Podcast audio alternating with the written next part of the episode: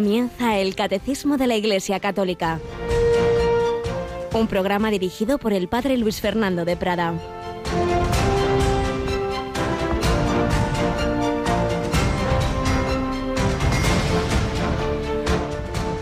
En esto se produjo una tempestad tan fuerte que la barca desapareció entre las olas. Él dormía. Se acercaron y lo despertaron gritándole, Señor, sálvanos, que perecemos. Él les dice, ¿por qué tenéis miedo, hombres de poca fe? Alabado San Jesús, María y José. Muy buenos días, querida familia de Radio María. Último día del mes de junio, del mes del corazón de Jesús, que nos ha invitado a la confianza en su amor. ¿Por qué tenéis miedo? Hombres de poca fe, Señor, porque se levantado una tormenta tremenda en mi vida, en el mundo, en, la iglesia, en España. Señor, ¿cómo no vamos a tener miedo? Se puso en pie, increpó a los vientos y al mar y vino una gran calma. Entonces los apóstoles se decían asombrados ¿Quién es este que hasta el viento y el mar lo obedecen? Sí, confianza. El Señor sabe lo que hace y lo que permite. También sí, el Señor iba durmiendo en la barca. Y decía Santa Teresita que era un símbolo de cuando parece que el Señor, pues ya, ya no me dice nada, ya hace tiempo que está callado. No lo siento antes al comulgar, al hacer oración, nada. Y decía ella, bueno, voy a dejarle dormir por, por tantos otros que enseguida se quejan bueno, pues yo sé que Él está conmigo, me basta vivir de fe, aunque ahora no tenga el, el gusto, el sentimiento que en otros momentos tenía, pero está conmigo, claro que sí, que no se va de tu barca, hombre, que no se va de la iglesia, que no se va del mundo. Hombres de poca fe, ¿por qué tenéis miedo? Pues es lo que vamos a seguirle diciendo, no solo en este mes de junio, sino si en verano, en todo este verano, y siempre Jesús va con nosotros en todo momento, con bonanza y con tormentas. Y también está en casi todo momento en Radio María Yolanda Gómez. Buenos días, Yoli. Buenos días, padre.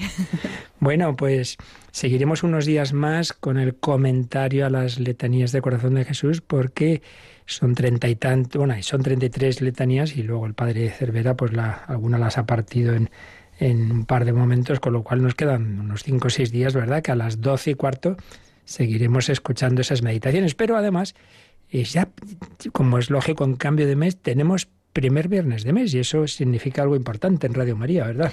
Sí, significa un momento muy especial que tendrá lugar el jueves a las 11 de la noche con la hora santa. Así daremos eh, pues también esos jueves antes del primer viernes de mes. Es una bonita manera de terminar el día. Así es, este jueves por la noche a las 11, dicen Canarias, pues ese inicio o, clausura del mes anterior pidiendo perdón de los pecados cometidos en él, ofreciendo reparación en la adoración, pidiendo, intercediendo y sobre todo, pues estando con el Señor, estando con Jesús sacramentado. Pues ya sabéis, hora santa, a la que estamos todos invitados a unirnos en oración. No os invitamos a venir a la capilla, es pequeñita y por las normas de seguridad, pues os pedimos que no vengáis porque realmente no, no cabe casi nadie eh, manteniendo las distancias que se deben. Pero bueno, y lo importante es eso, que podréis uniros en, en, oración y si todo va bien, volveremos, que en los meses pasados no lo hemos podido hacer también, a tener imágenes, aunque siempre repito que eso es lo de menos porque esto es una radio, lo importante es pues también vivir de fe, aunque no veamos verdad, lo importante es saber que ahí estará el Señor Jesús. Pues con él vamos a seguir caminando como caminaba este joven, santo joven, de momento beatificado, el padre Bernardo Francisco de Hoyos, del que estamos hablando en esta primera sección de nuestro programa del Catecismo.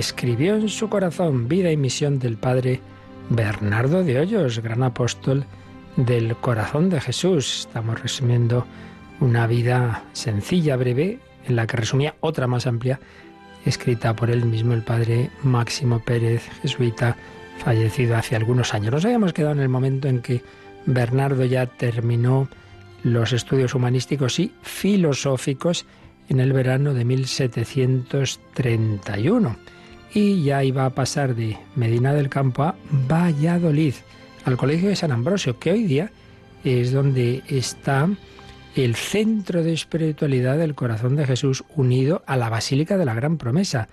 Dos instituciones, dos edificios pues que vale la pena conocer. Ahí en ese centro de espiritualidad muchas veces he hecho o dirigido ejercicios, retiros, sitio precioso y no digamos el santuario de la gran promesa. ¿Por qué la gran promesa? Bueno, ya lo veremos. Pues pasa allí, se va allí a Valladolid y nos sigue contando el padre Máximo Pérez. Tesoro escondido es el título de un libro que escribió el padre Juan de Loyola, recordemos que había sido su maestro de novicios, su director espiritual. Tesoro escondido. Lo escribió Juan de Loyola, pero por iniciativa de Bernardo, que dio ese título. Y es que en ese título Bernardo podía ver reflejada su propia historia. Una historia como la de aquel hombre del Evangelio, de aquella parábola, que se encontró con un tesoro. Ya veremos por qué. Bueno, pues Bernardo había llegado a ese colegio de San Ambrosio, de Valladolid, en septiembre de 1731. Septiembre de 1731, pues va a comenzar sus estudios teológicos. No esperaba Bernardo hallar ningún tesoro oculto, pero cuando ya estaba bajando la cuesta de su segundo curso de teología, saltó de repente la sorpresa y se encontró con un tesoro que no había buscado directamente.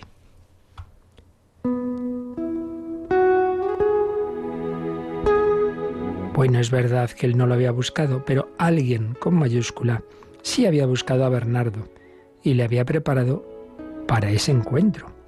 Si el encuentro pudo parecer a muchos una casualidad, no lo era para aquel que había elegido a Bernardo como instrumento para revelar a la Iglesia en España las riquezas de su corazón.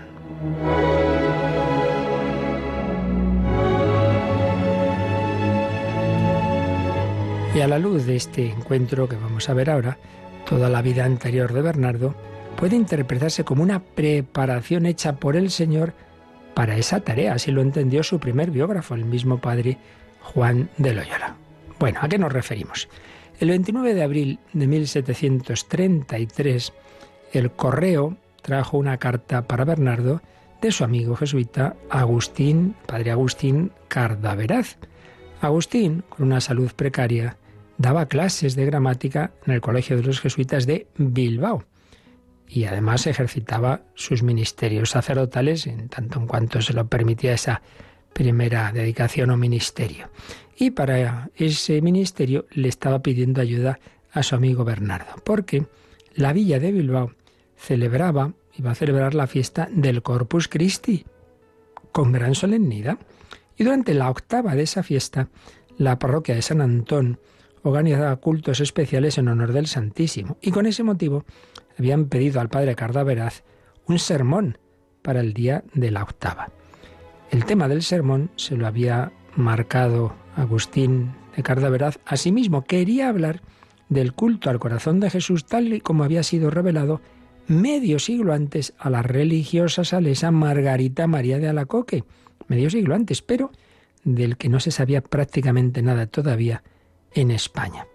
Cardaveraz sí, conocía este culto y lo practicaba en privado, pero en España, según su frase gráfica, era todavía ayer, mientras en otros reinos era ya mañana.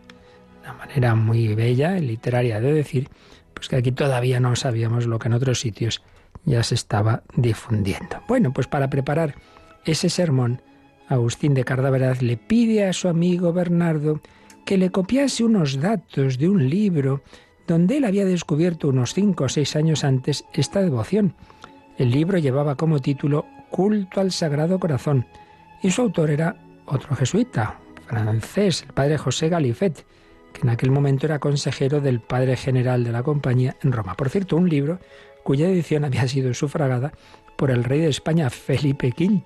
Bueno, Pues el 11 de junio de 1733 sería predicado en la parroquia bilbaína de San Antón, podemos decir, el primer sermón en España sobre la devoción al corazón de Jesús, entendida en este sentido ya más moderno que viene de Santa Margarita María, un sentido profundo y evangélico, es tan antigua como el Evangelio, pero con los matices que le dio el Señor en Perelemonial, pues sería seguramente el primer sermón, 11 de junio de 1733.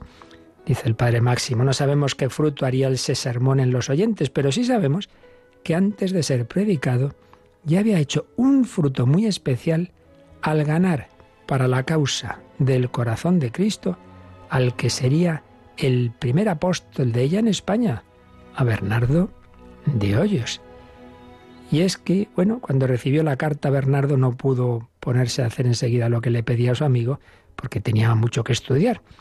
Desde el miércoles 29 de abril en que recibió la carta hasta el domingo 3 de mayo le fue imposible buscar el libro en la biblioteca. Pero por fin lo hizo.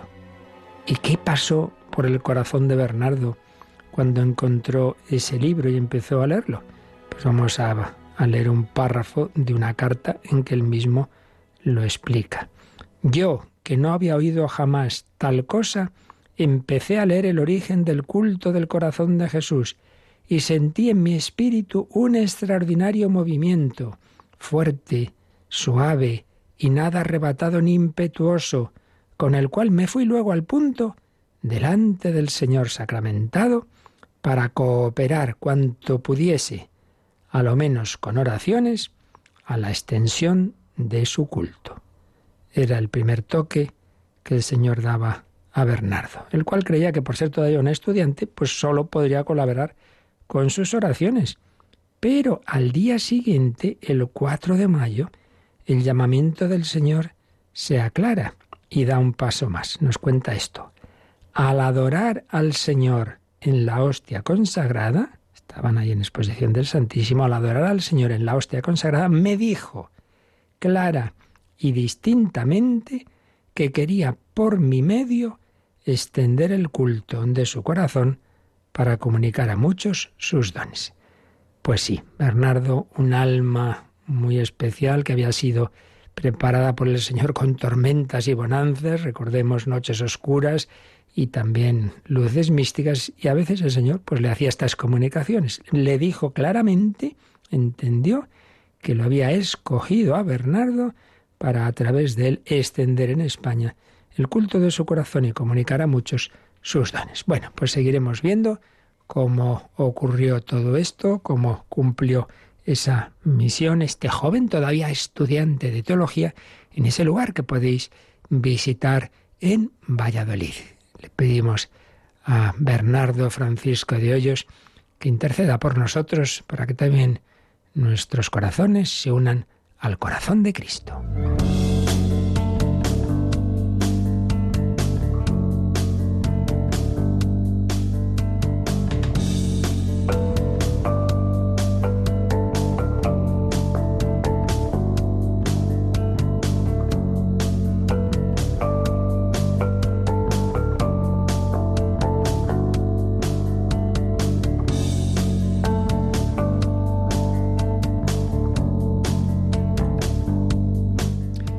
Pues Bernardo estaba estudiando teología y por tanto estudiaría también pues estas verdades que estamos aquí viendo nosotros, las verdades de la fe se van profundizando, se van conociendo, se van matizando, se van explicando de distintas formas, pero no cambian en su esencia y por tanto, pues estudiaría todos estos puntos que estamos viendo ahora, del más allá, la muerte, juicio particular, juicio final, cielo, purgatorio, infierno, cielos nuevos, tierra nueva. Y es donde estamos ya, lo ultimísimo, lo ultimísimo de este último artículo del credo. Todo se termina. Pues ya estamos en la parte final, este apartado que se titula La esperanza de los cielos nuevos y de la tierra nueva, que comienza en el 1042, que ya vimos, donde nos dice el catecismo que al final de los tiempos el reino de Dios llegará a su plenitud. Recordemos lo que va a ocurrir al final, la parusía, esa segunda venida de Cristo, resurrección universal, juicio final y los justos reinarán para siempre con Cristo glorificados en cuerpo y alma, y el mismo universo será renovado. Y esto último es lo que estamos viendo ahora, en lo cual no sabemos demasiado. Como hemos dicho tantas veces, Dios nos dice no curiosidades para que pensemos será así, será así, mira, sino lo que lo más esencial para que lo tengamos en nuestro corazón, en nuestra esperanza, pero los detalles ya nos enteraremos. Bueno, pues después de haber visto ese primer número, el otro día, el 1042, seguimos adelante, porque son varios números sobre todo este tema, y vamos pues, Yolanda, al 1043. La Sagrada Escritura llama cielos nuevos y tierra nueva a esta renovación misteriosa que transformará la humanidad y el mundo. Esta será la realización definitiva del designio de Dios de hacer que todo tenga a Cristo por cabeza, lo que está en los cielos y lo que está en la tierra. Esa última frase del catecismo eh, dice, esta será la realización definitiva del designio de Dios de, y empieza comillas, porque es una frase de San Pablo a los Efesios, Efesios 1.10, donde San Pablo habla de ese plan de Dios de hacer que todo tenga a Cristo por cabeza, lo que está en los cielos y lo que está en la tierra. Esto es muy importante. El centro de todo el plan de Dios es Cristo. Cristo Dios, segunda persona eterna de la Santísima Trinidad, hecho hombre y en ese sentido ha asumido la creación ha asumido lo, limitado, lo temporal, incluso lo material, porque ha asumido no solo un espíritu, un alma, sino un cuerpo. Esto es muy impresionante. Dios no se ha hecho ángel, Dios se ha hecho hombre. Y alguien se preguntaba, y esto lo digo ahora que me viene a la mente, no, no es que esté dicho en ningún sitio del catecismo, dice, bueno, ¿y por qué? ¿Por qué se hizo hombre? ¿En qué se parece más al hombre a Dios que el ángel, porque hombre, el ángel de por sí tiene una naturaleza superior, una inteligencia inmensa, en fin, una serie de cualidades pues que ya se ve, ¿no? En lo que nos cuenta la escritura de los ángeles, incluso de los ángeles malos, de los demonios, una, una gran potencia, etcétera, porque no dejan de ser ángeles que fueron creados por Dios, que luego, eso sí, se estropearon. Pero hay una cosa en la que se parecen más los ángeles, perdón, los hombres que los ángeles a Dios, en que Dios es fecundo. El Padre eternamente, eternamente engendra a su Hijo, el Padre y el Hijo eternamente eh, inspiran, inspiran al Espíritu Santo. Dios es fecundo. Bueno, pues los ángeles no pueden tener hijos. Los ángeles, cada ángel, dicen los filósofos y teólogos, pues como que son una naturaleza cerrada en sí misma, en el sentido de que no pueden comunicarla como espíritus que son. El hombre sí. El hombre puede transmitir su vida. Es el misterio del, matrimonio, colaboración con Dios en la procreación, una fecundidad en la que nuevas personas vienen al mundo eh, colaborando los hombres, el hombre y la mujer con Dios, que siempre evidentemente lo que es el alma es el que la crea, pero el cuerpo viene de esa colaboración, de ese encuentro de amor. Y en ese sentido hay una fecundidad humana que se parece, que es imagen y semejanza, salvando siempre las distancias infinitas, a la fecundidad divina. Pero bueno, esto ha venido aquí un poco de, de rebote. A lo que vamos es que el centro de todo el plan de Dios es Cristo, Dios y hombre. Y en esa persona de Cristo, que es una sola persona, como vimos en su momento, persona divina, un único yo, pero un yo que tiene dos naturalezas, la divina y la humana. Entonces ahí está todo, ahí está todo.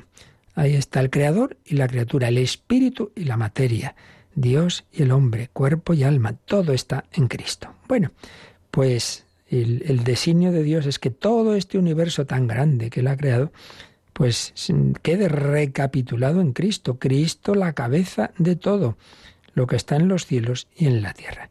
Pero mm, eso estamos en camino. De momento no vemos que todo lo tenga por cabeza, por desgracia, pues el príncipe de este mundo Dios le ha dejado hacer todavía mucho y, muchos hombres, lamentablemente, en vez de dejarse guiar por Cristo, pues se dejan guiar por ese espíritu maligno y especialmente estamos en tiempos también anunciados en la escritura de apostasía y bueno, pues todo lo que esa lucha que hay, ¿verdad?, entre el trigo y la cizaña. Pero la culminación será esa victoria de Cristo. Entonces, esa victoria se nos dice que van a estar incorporados, de alguna manera, pues también el universo material. Y por eso nos ha dicho este número que la Sagrada Escritura llama cielos nuevos y tierra nueva a esa renovación misteriosa que transformará la humanidad y el mundo, y el mundo. Y ahí nos pone dos citas.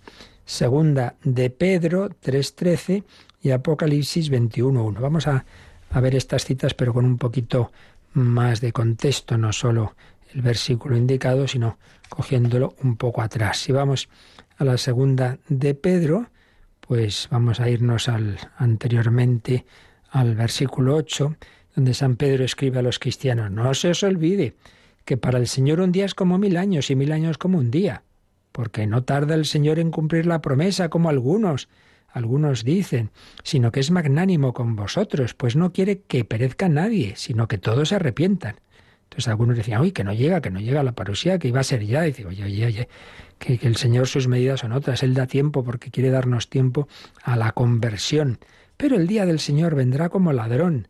En Él, en ese día, los cielos desaparecerán estruendosamente, los elementos se desintegrarán abrasados y la tierra y las obras que hay en ella serán eliminadas. Pero sigue diciendo, puesto que todo eso va a desintegrarse de este modo, ¿cómo tenéis que ser vosotros con santa conducta religiosa, aguardando y apresurando la venida del día de Dios, gracias a la cual los cielos incendiados se desintegrarán y los elementos abrasados se derretirán, pero conforme a su promesa, aguardamos nuevos cielos y nueva tierra en los que habitará la justicia. En este texto da la impresión de como si fuera a desaparecer de todo el mundo actual y aparecer algo nuevo. Luego veremos otros textos, realmente no habla de esa, de esa desaparición, sino una transformación, que más bien parece que es la idea dominante. Ya decía antes que no busquemos tampoco el detalle, sino la idea de fondo es esta, que hay una transformación de este mundo en la que desaparece pues lo, negativo y en la que queda solo los cielos nuevos y la tierra nueva en las que habitará la justicia. Bien, eso en la segunda carta de Pedro.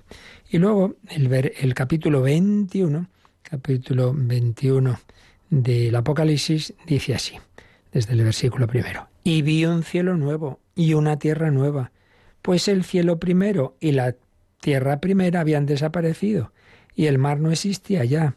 Y la ciudad santa, Nueva Jerusalén, vi que bajaba del cielo, desde Dios, ataviada como una esposa que se ha adornado para recibir a su esposo, y escuché una voz potente, procedente del trono que decía, Mira, es la morada de Dios entre los hombres, habitará entre ellos, ellos serán su pueblo, y Dios en persona estará con ellos, como Dios suyo, y enjugará toda lágrima de sus ojos y la muerte ya no existirá.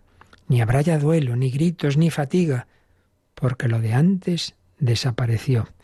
Y dijo el que estaba sentado en el trono, mira, todo lo hago nuevo. Quizá recordéis que en la película de La Pasión, dirigida por Mel Gibson, se pone esa en la escena de la, del encuentro de Jesús con María en el Via Crucis, lo que decimos nosotros, meditamos en la cuarta estación, le dice Jesús a, su madre, ¿ves madre como todo lo hago nuevo? Bueno, está poniendo en ese momento esta frase que aparece aquí.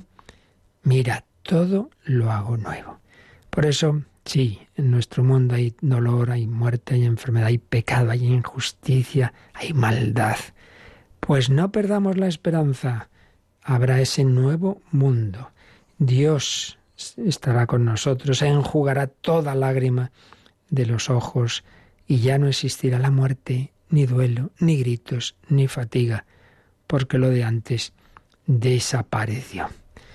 Pues esta es nuestra esperanza. Y vamos también a recordar, quizás ya lo leímos cuando hablamos de la resurrección, pero vale la pena volver a recordar algunas palabras que escribía en este libro tantas veces citado en estas catequesis, La escatología, que escribió como joven teólogo Joseph Ratzinger, hablaba mm, de que esa eh, escatología tiene una serie de dimensiones, el cielo en concreto, una dimensión cristológica, cultural, eclesiológica, antropológica y cósmica, y cósmica.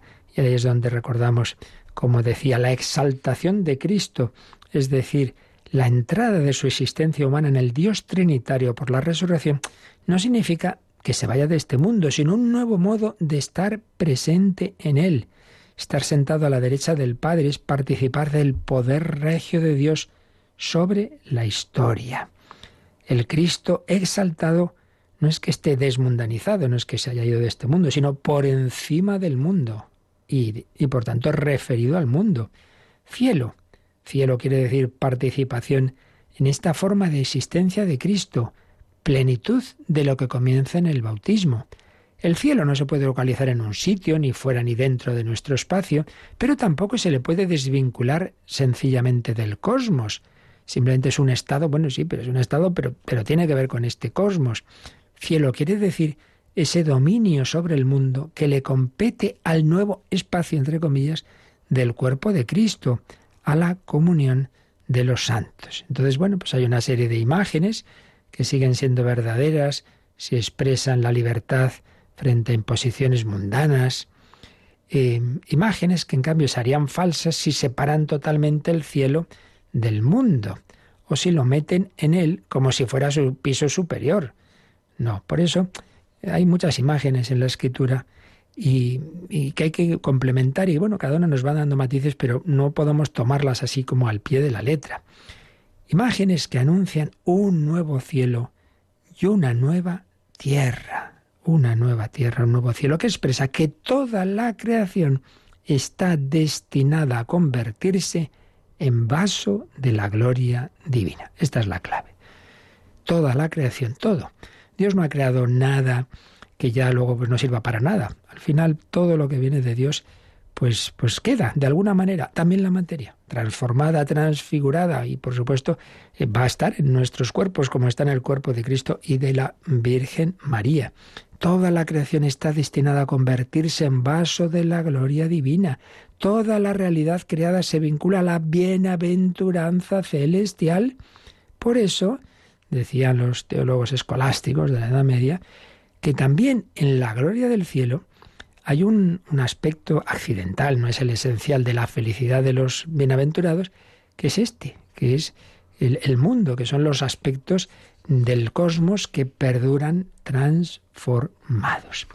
Y bueno, pues recordaba que, que, el cielo habrá alcanzado verdaderamente su plenitud solo cuando se encuentren reunidos todos los miembros del cuerpo del Señor. Eso ya lo vimos también, que falta los que ya están en el cielo, ya están felices, sí, pero les faltan dos cosas. Una, su cuerpo, todavía no están resucitados, y dos, el, cuerpo místico, es decir, aquellos que todavía faltan de incorporarse al cielo, eh, porque bueno, todavía no ha acabado la historia, todavía o no han venido a este mundo o están en este momento en él, pero aún no han llegado al cielo. Por eso, la plenitud del cielo, del cuerpo de Cristo, incluye la resurrección de la carne la resurrección de la carne.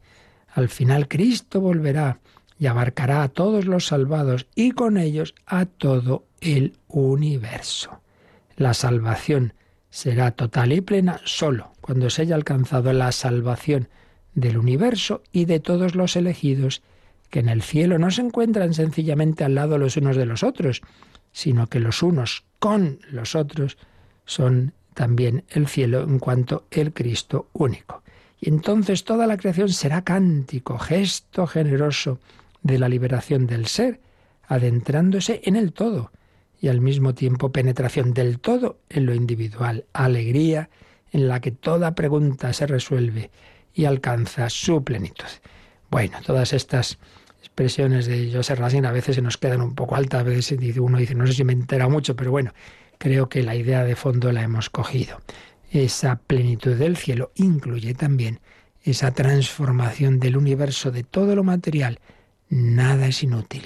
El Señor sabe lo que hace y todo, todo transformado y glorificado y ya sin, sin el dolor, sin la muerte, pues que, que será integrado en el cielo. Vamos a dar gracias y entre tanto, pues démonos cuenta de que la creación es también un camino para encontrarnos con Dios para buscar al Señor, que sepamos oír su voz en el viento, en el mar, pues ahora que podamos pues ver más, estar más en contacto con la naturaleza, pues busquemos al Señor, escuchemos su voz. Oh, música al murmullo, tú, Señor, me hablas tantas veces y, y por desgracia muchas veces no me entero.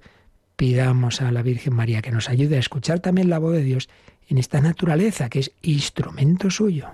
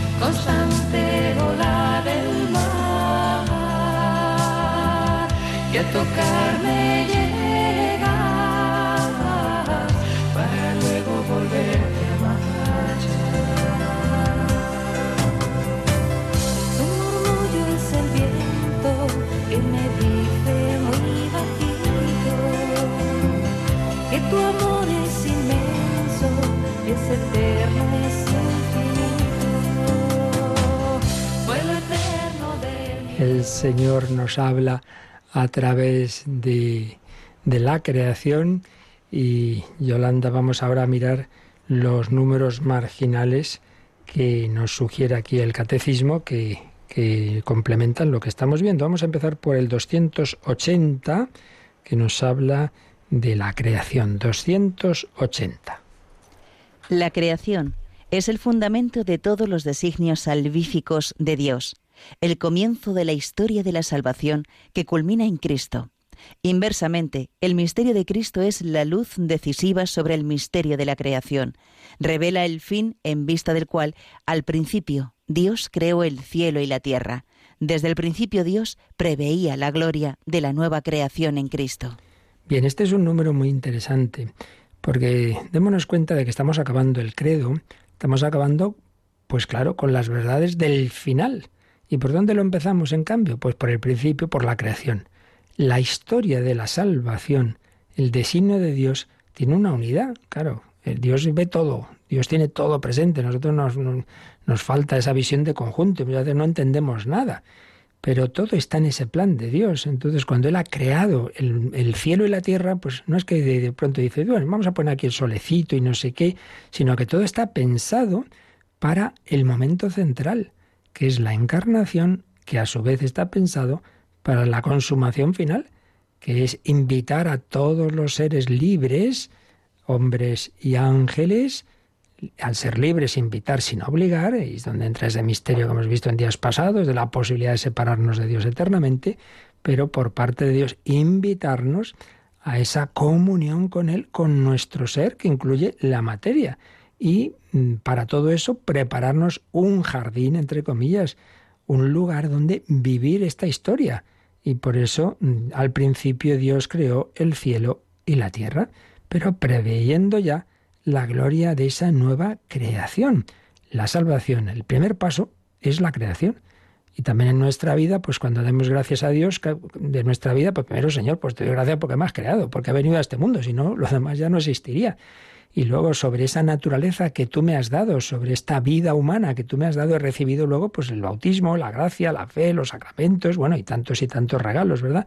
Pero siempre partiendo de ese primer regalo que es la vida. Bueno, pues también demos gracias a Dios por la creación y por tanto valoremos también pues este mundo y como nos decía esta canción, pues sepamos ahí escuchar la voz del Señor. Pero es verdad que, que de momento pues este mundo está en una batalla muy grande y todavía no vemos ese triunfo de Cristo. Por eso hay que tener la esperanza y por eso vamos a recordar otro número que nos pone aquí el catecismo que repasemos, el 671 pues nos indica eso, que estamos en camino a la consumación, pero todavía la cosa está fea. Estamos en plena batalla y a veces podemos pensar que no llegará la victoria, llegará, pero hay que tener paciencia. Vamos a releer este 671. El reino de Cristo, presente ya en su iglesia, sin embargo no está todavía acabado con gran poder y gloria, con el advenimiento del Rey a la tierra. Este reino aún es objeto de los ataques de los poderes del mal, a pesar de que estos poderes hayan sido vencidos en su raíz por la Pascua de Cristo. Hasta que todo le haya sido sometido, y mientras no haya nuevos cielos y nueva tierra en los que habite la justicia, la Iglesia peregrina lleva en sus sacramentos e instituciones que pertenecen a este tiempo la imagen de este mundo que pasa. Ella misma vive entre las criaturas que gimen en dolores de parto hasta ahora y que esperan la manifestación de los hijos de Dios. Por esta razón, los cristianos piden, sobre todo en la Eucaristía, que se apresure el retorno de Cristo cuando suplican, ven Señor Jesús. Pues que hagamos esto de verdad, no lo digamos así sin pensar, anunciamos, ven Señor Jesús, no, no, ven, ven, ven ya Jesús, ven Señor Jesús que los poderes del mal son muy grandes, sí. Estamos en esta batalla y mientras no haya nuevos cielos y nueva tierra, es una cita del Vaticano II, el Lumen Gentium 48, hasta que no lleguemos a esa, esos cielos nuevos y tierra nueva en que habite la justicia, la iglesia peregrina, pues lleva la imagen de este mundo que pasa. Y está esa imagen también tan bonita que es de San Pablo en la carta a los romanos, ¿no? La creación está gimiendo con dolores de parto. Una imagen preciosa porque la mujer, claro, lo está pasando mal, pero, pero sabe que es pasarlo mal de cara a algo bueno, de cara a un nuevo ser, a una nueva vida. Pues también este mundo, pues hay tanto dolor y sufrimiento, pero no es inútil. Todo será fecundo. Y finalmente vamos a ver el 518, que nos habla de esa recapitulación de todo en Cristo. Repasamos lo que vimos en ese apartado del credo. 518. Toda la vida de Cristo es misterio de recapitulación. Todo lo que Jesús hizo, dijo y sufrió tuvo como finalidad restablecer al hombre caído en su vocación primera. En su vocación primera, el hombre fue creado eh, y elevado a la amistad con Dios, pero como sabemos, mm, hay ese misterioso no a Dios del inicio que llamamos pecado original y el hombre pues cae, el hombre caído. Bueno, pues el Hijo de Dios viene a redimir y recapitular, a arreglar eso. Entonces nos pone un par de citas de uno de los primeros padres de la Iglesia, que fue mártir San Ireneo, y que insistió mucho en esa recapitulación. Las puedes, las puedes leer también. Cuando se encarnó y se hizo hombre, recapituló en sí mismo la larga historia de la humanidad, procurándonos en su propia historia la salvación de todos, de suerte que lo que perdimos en Adán, es decir, el ser imagen y semejanza de Dios, lo recuperamos en Cristo Jesús.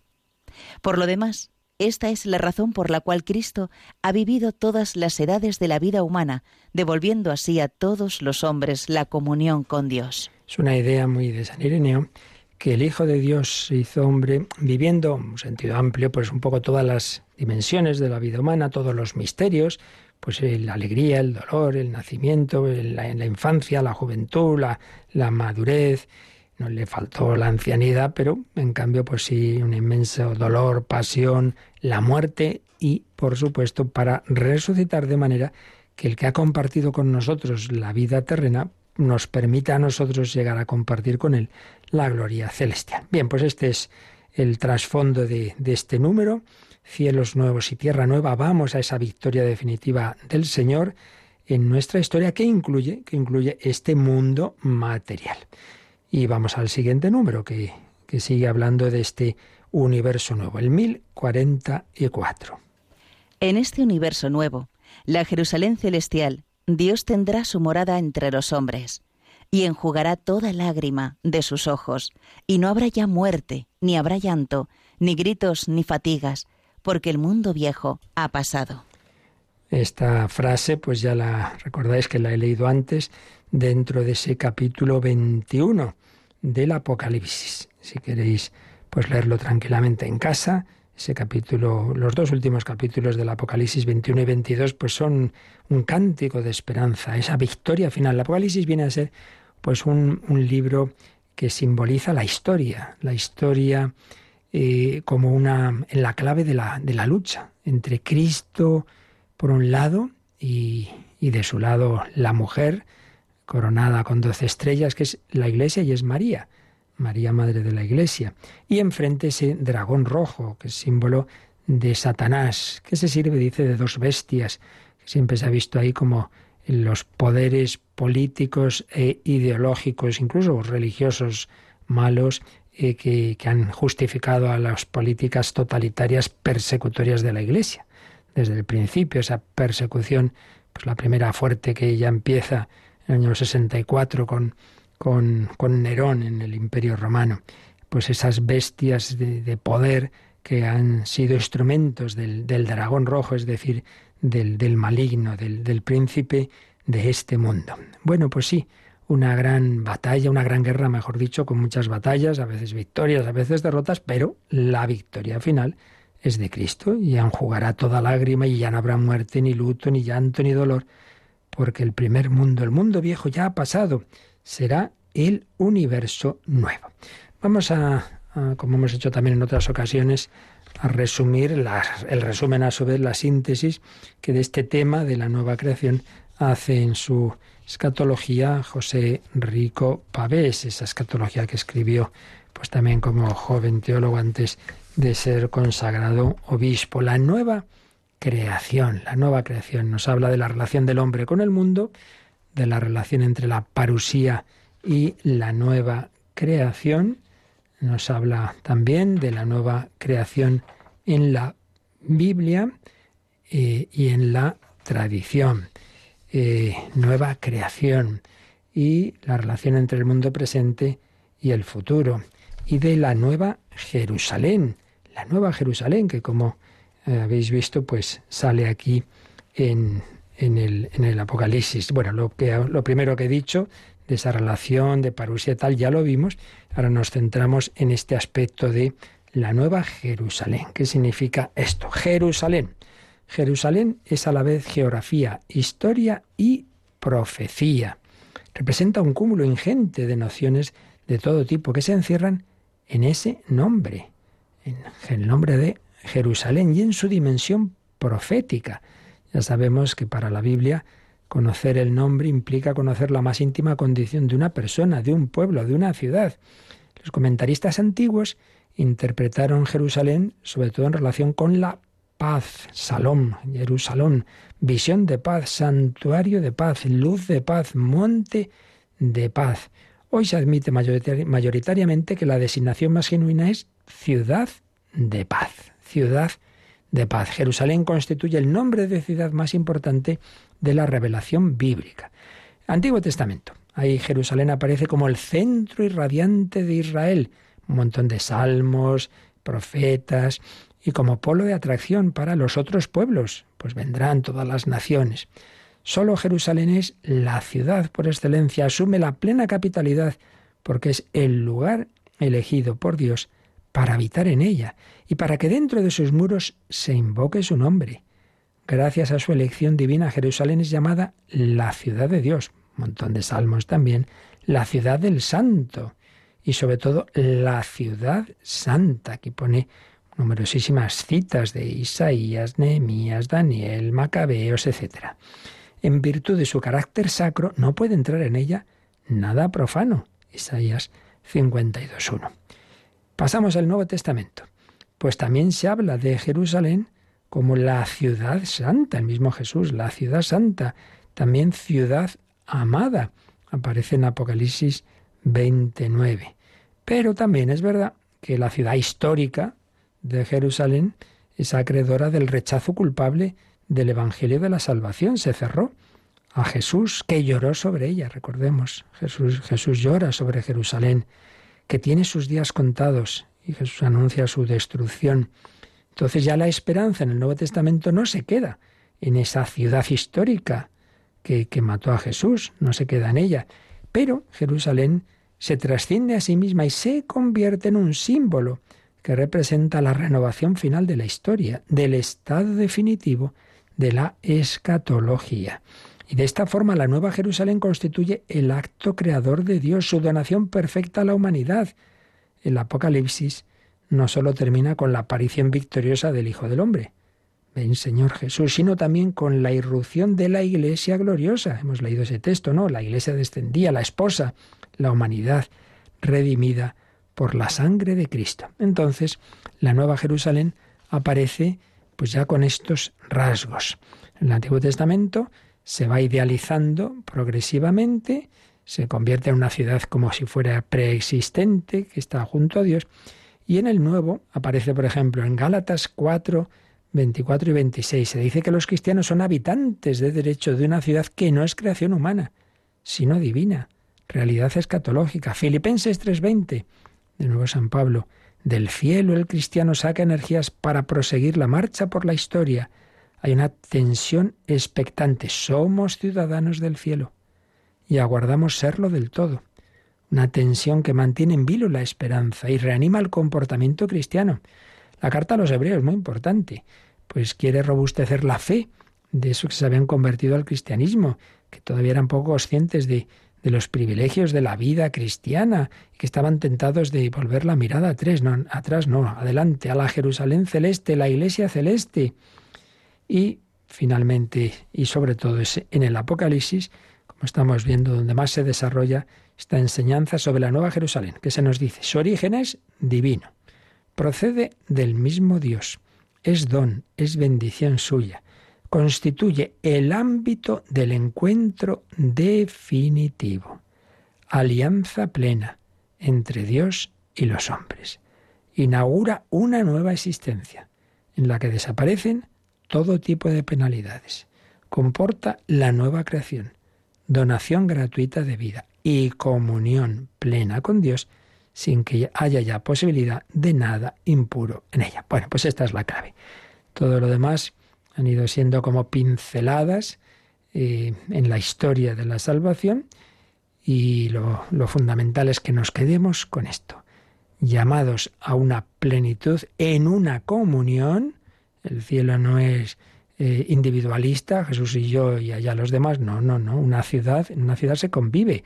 Bueno, pues el cielo es un gran banquete y es una gran ciudad, la ciudad santa, donde ya no habrá nada negativo don de Dios, encuentro definitivo, alianza plena, nueva existencia, sin dolor, sin muerte. Cielos nuevos, tierra nueva. Pues démosle gracias a Dios, cantemos al Señor que nos invita a esta gran ciudad, Jerusalén, la paz, la alegría, la plenitud definitiva. Nos quedamos meditándolo con un famoso himno inglés, Amazing Grace, tiene un origen en la conversión de un, de un tratadista de tratante de esclavos que se convirtió en una tormenta en la que se creía que se ahogaba en el mar y bueno, tuvo una experiencia y es un bello himno del ámbito protestante que no quita que sea muy bello lo que en él se canta y se dice. Si tenéis alguna consulta, pues también nos recuerdan ahora cómo mandárnosla.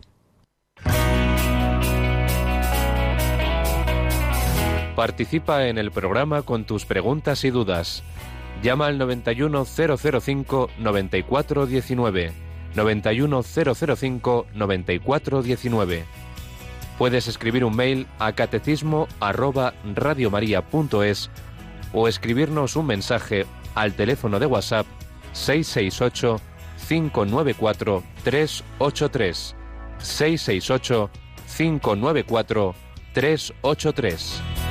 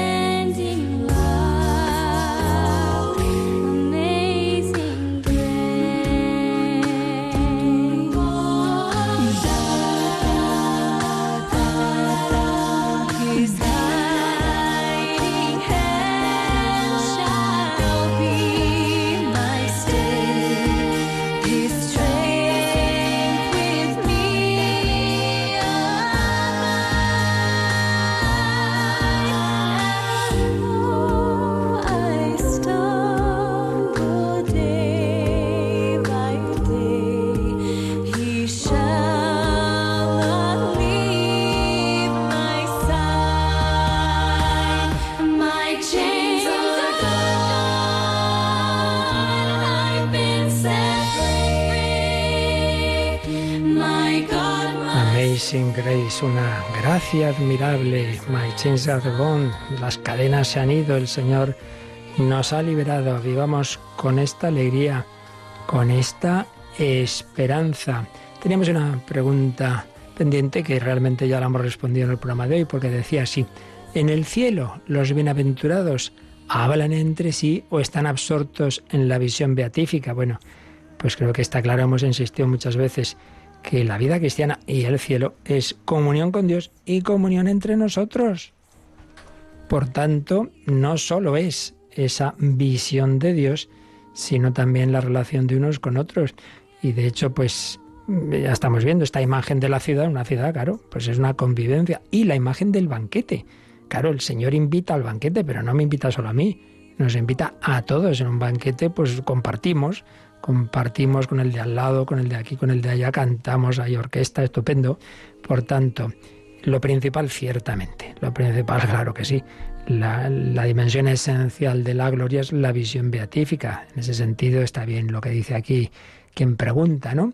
Eh, absortos en esa visión beatífica, pero el Señor hace que eso no nos haga solipsistas, sino que esa unión, esa contemplación del Señor pues también la compartimos con los demás y la alegría del otro es también mi alegría. Por eso está la dimensión esencial, la contemplación de Dios, y luego lo que se llama la gloria accidental. Pues eso, la compañía de los demás, el, amor mutuo y todos estos aspectos que estamos diciendo. Y lo que ya no hay que hacer es apurar mucho. Por eso ahora también me llega otro correo que recuerda esas palabras de Jesús, la última cena, y os digo que desde ahora no beberé más de este fruto de la vid hasta aquel día en que lo beba nuevo con vosotros en el reino de mi Padre. Entonces pregunta, ¿en el cielo habrá vino nuevo y por tanto de alguna manera nuevo todo el vino, los animales, naturaleza? Bueno, esto ya, eh, ya digo, no podemos apurar tanto las cosas. Es una manera, el Señor nos dice, bueno, pues que todo queda transformado, pero no quiere decir que cada cosa que hay aquí ahora, entonces si hay un vino, bueno, que el río Jayavero, hombre, no, porque allí no necesitamos alimentar el cuerpo como aquí. O sea, hay una continuidad, pero hay una descontinuidad cuando Jesús aparece resucitado, glorioso, pues hombre, él no necesita comer. Sin embargo, recordemos que para que no se piensen que es un fantasma, cuando aparece por primera vez en el cenáculo, les dice a los apóstoles, tenéis algo de comer, venga, y comió delante de ellos un, pescado, o sea que hay un cuerpo, pero claro, no es que uno ya no necesitará alimentar ese cuerpo. Más detalles no podemos, no podemos. No dejemos llevar de esas curiosidades, simplemente decir, mira, pues pues sí, hay una transformación, no desaparecerá nuestro cuerpo, hay una resurrección de los cuerpos, no somos eh, espiritualistas y, mucho menos pues en este sentido, ¿no? De, eh, que tantas veces se ha dado en, el gnosticismo del desprecio de la materia, no, no, de eso nada, pero tampoco eh, pretendamos apurar como si, pues eso, ahí habrá no sé qué tipo de, de materias, de vinos, no podemos decir más. Bueno, pues tampoco podemos decir más por la hora, así que lo dejamos aquí y como siempre pues nos encontraremos precisamente recordando la encarnación, invocando a María con el con el con el ángelus y también pues con esa meditación de las letanías del corazón de Jesús, el amor de Dios se ha hecho carne en el corazón de Cristo. Agradecemos a Yolanda Gómez su colaboración y a todos vosotros el compartir esta hora matinal a los pies del Señor que nos quiere enseñar el camino, la verdad y la vida. La bendición de Dios Todopoderoso, Padre, Hijo y Espíritu Santo, descienda sobre vosotros. Alabado sea Jesucristo.